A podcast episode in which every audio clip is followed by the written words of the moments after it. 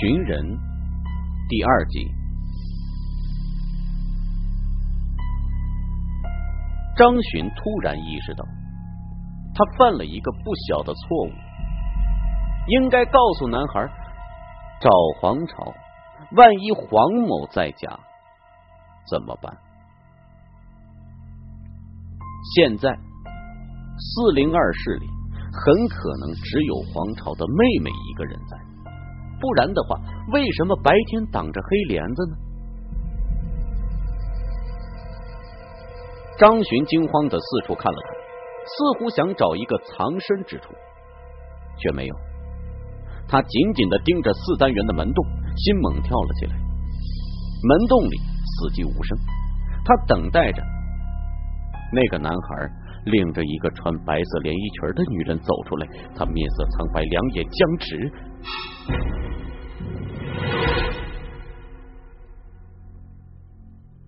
男孩是一个人跑出来的，张巡松了一口气。男孩跑到他的面前说：“四零二室里没有人。”张巡突然后悔了，应该和黄巢提前联系好再来呀。现在他一下子不知道该怎么办了。马上返回长野市吗？找旅馆住下来，说不定。黄巢十天半月不回来呢。男孩嘟囔道：“刚才我把拳头都勒肿了。”接着，他担心的又问了一句：“你不会把钱要回去吧？”张巡心不在焉的说：“不会，你去玩吧。”男孩马上就跑开了。这个时候，天色有点暗了下来。小孩子说话。毕竟不牢靠，张巡决定自己再上去看看。他走进四单元的门洞，顺着幽暗的楼梯爬到四楼，停在四零二室的门口，深深的吸了口气，然后轻轻的敲了敲门，里边没有人应声。他决定放弃了。离开之前，他又用力敲了几下。楼下的那户人家打开了门，张巡不再敲了，走了下去。三楼那户人家的男主人戴着一副近视眼镜，站在门口打量着。张巡从他面前走过去的时候，他说了一句：“你敲了好半天了吧？”张巡想。一定是刚才那个男孩敲门的声音太大了，引起了楼下人的恼怒。他马上说：“啊，对不起啊，你找谁呀？”那男人又问了一句：“我找四零二室的人。”张巡只好停了下来。那个男人的眼睛里一下子就闪出了一种异样的光。他愣愣的看着张巡说：“你是他？”张巡想，这楼里的人一定都知道四零二室有个恐怖的精神病，于是他立刻补充道：“啊，我找他姐姐。”那男人的眼睛瞪得更大了，他，他姐姐。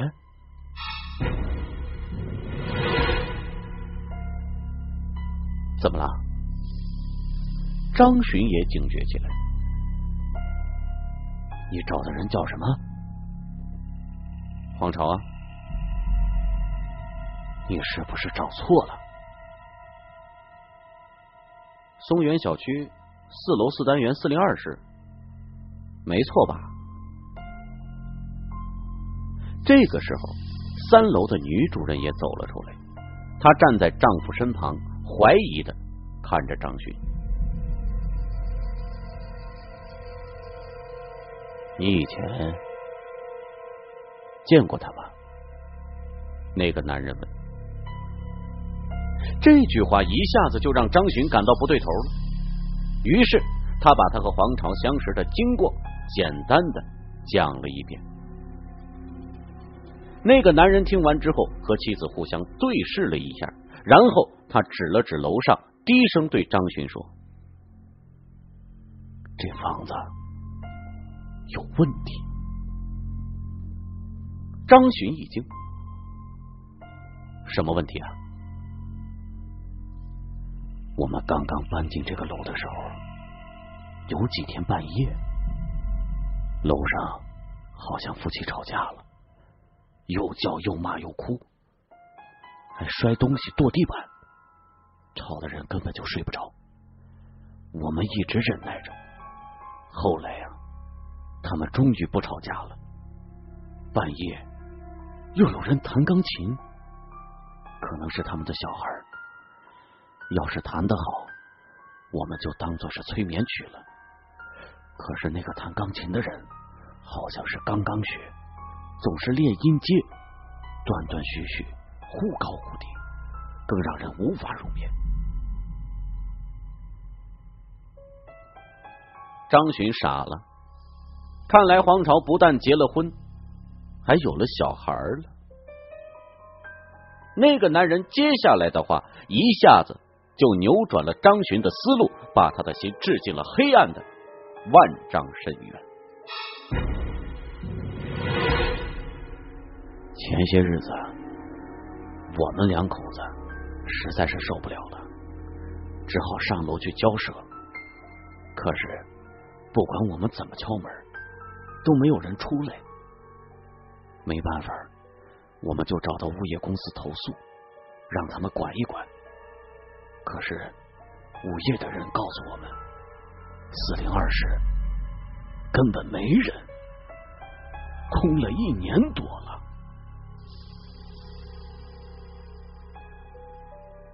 张巡的脸色一点点白了。他寄信的地址就是这个房子呀。如果这个房子真的没人，那么这三个多月来他写的那些信都寄给了谁呀？又是谁在给他回信呢？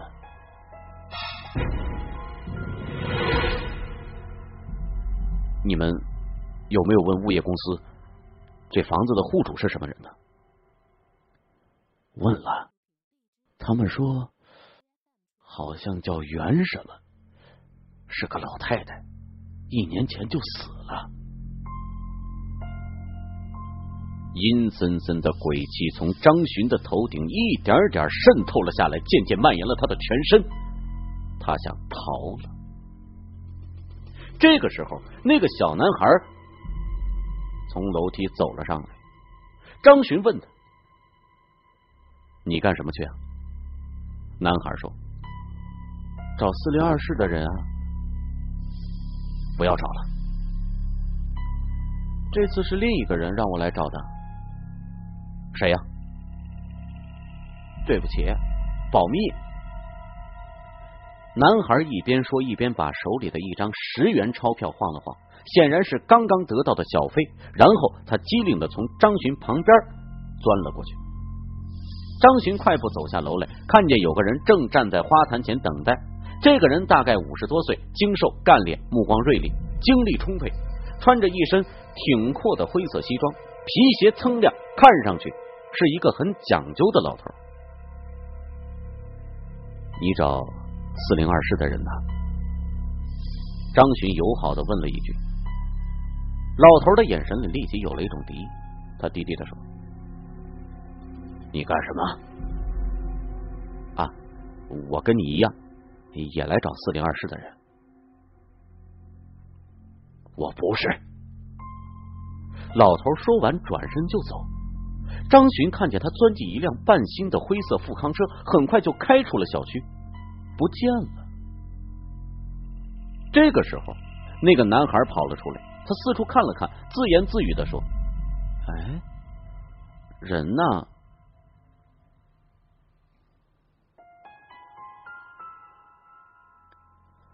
张巡是连夜坐火车回到长野市的，走进熟悉的家里，他感到万分疲惫，一头栽到床上就起不来了。这个时候天还没亮，他翻来覆去的怎么都睡不着。终于，他坐起来，打开台灯，又给黄朝写信了。清白的灯光，清白的纸，还有清白的手。想了半天，他竟然不知道该说什么了，心里却涌上了一阵的委屈，一阵的悲伤。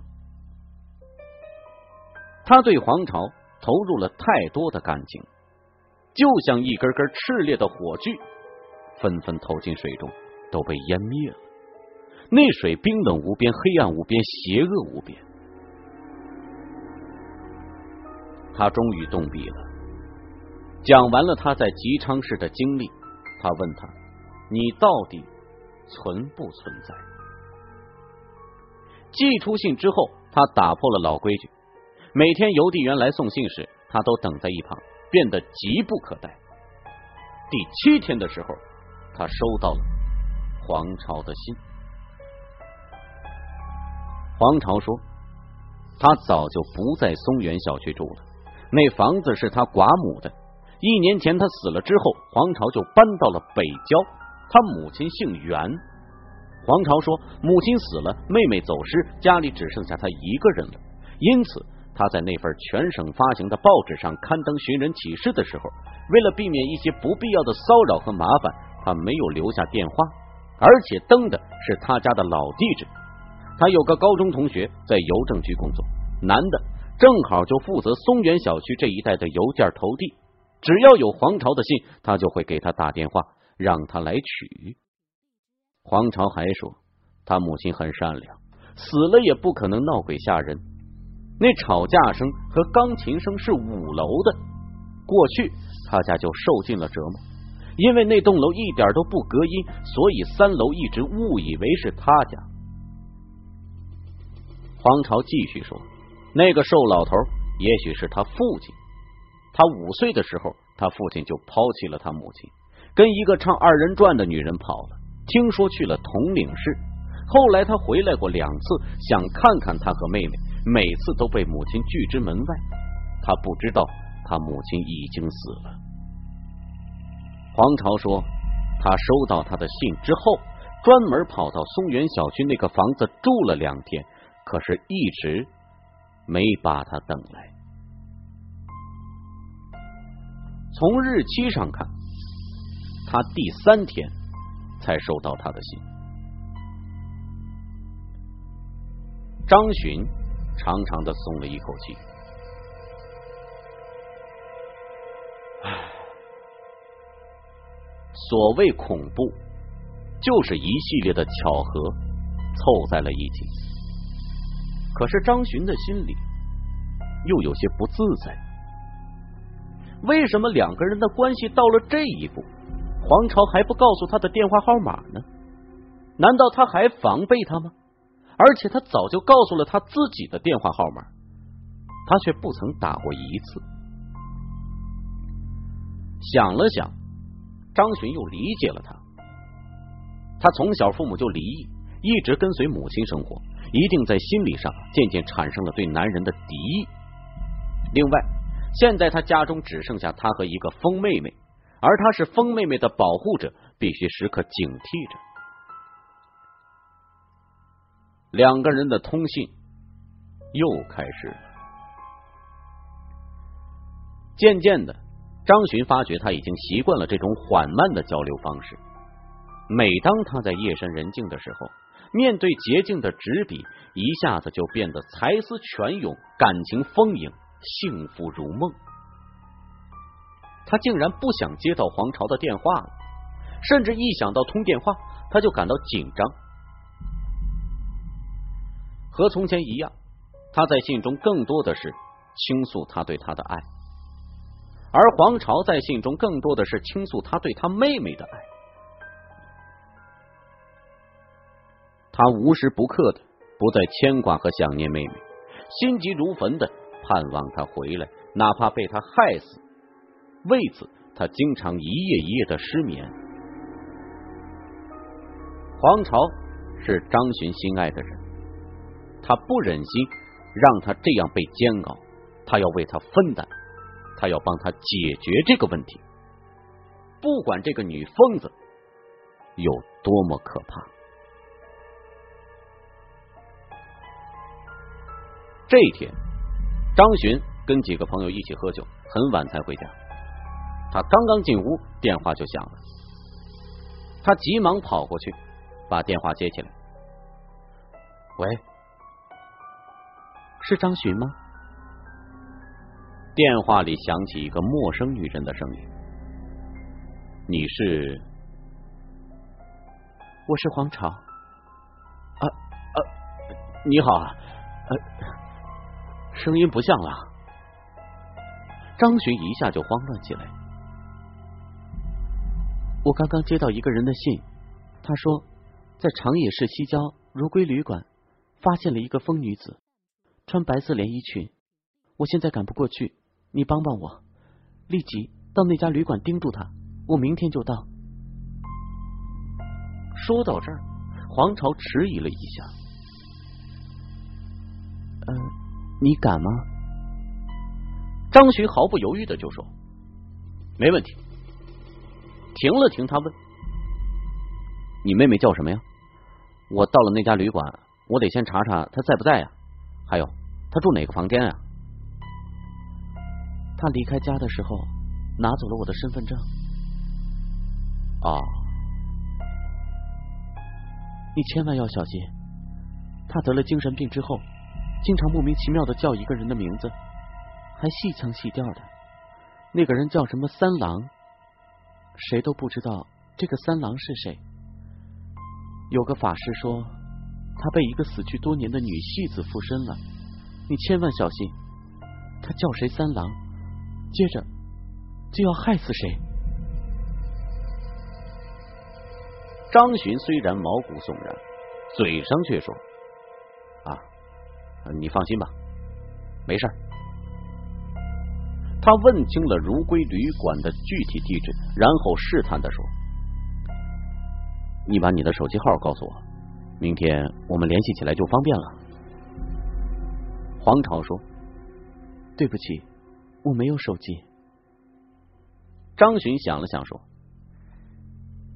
那好吧，咱们在如归旅馆不见不散。”放下电话，张巡。穿上黑风衣，就出了门。他打了个出租车，直奔西郊。这是一个十分简陋的旅馆，两排平房，看起来是几十年前的老房子。房顶上冒出高高矮矮的茅草，在夜空中静立，黑乎乎的。总共有二十几个房间，所有的门窗都一模一样，都被风雨剥蚀的掉了颜色。窗子里挂的帘子也都是相同的图案。除了第一个房间里亮着电灯，所有的房间都黑着，不知道是客人睡了，还是根本就没有客人。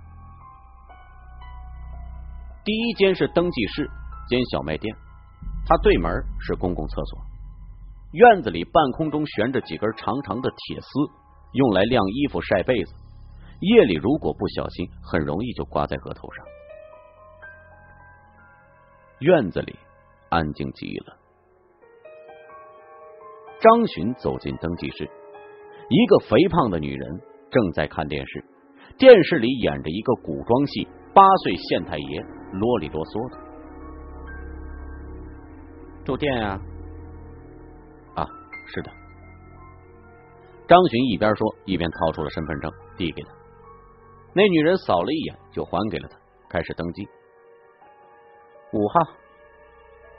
他说完，哗啦啦的拿起了一个像盘子一样大的铁圈，那上边密密麻麻挂了一圈钥匙。走吧，我给你开门。张巡没有动。请问有没有一个叫黄朝的女人住在这儿啊？胖女人放下钥匙，翻了翻登记簿，有，她住在六号。六号在哪儿啊？在你隔壁。张巡的心一冷，接着他跟随胖女人走出了登记室，来到了五号门前。旁边那个房间就是六号。现在他黑着，关着门，挡着帘儿。胖女人打开五号的门，见张巡贼眉鼠眼的盯着六号看。有什么问题吗？啊，呃，没有，谢谢。胖女人离开之后，张巡赶紧就进了屋，把门锁了。是那种很古老的插销，门板和门框有点错位，他费了很大的劲儿才插上。房间里有两张简易的床，窄的不容易翻身，一张木桌，一把椅子，有一台很小的电视机。除此之外，还有衣架、脸盆、暖壶和拖鞋。张巡把黑风衣挂在了衣架上。轻轻的躺在了挨着六号房间的那张床上，床吱吱呀呀的特别响。他停在一个并不舒服的姿势上，一动不动了，听六号房间的动静。被子散发着浓郁的低档旅馆的那种汗臭味，一直听了很长时间。六号房。没有一点声音，好像根本就没有人。他轻轻改变了一下姿势，继续听。六号房间依然死寂。他一定是出去了。可是这么晚了，他能去哪儿呢？他轻轻的坐起来，把衣服脱了，钻进了被窝。等他回来，这个时候他体内的酒意一点点的涌了上来，眼皮越来越沉重了。晚上他喝了至少七八瓶啤酒，他是被尿憋醒的。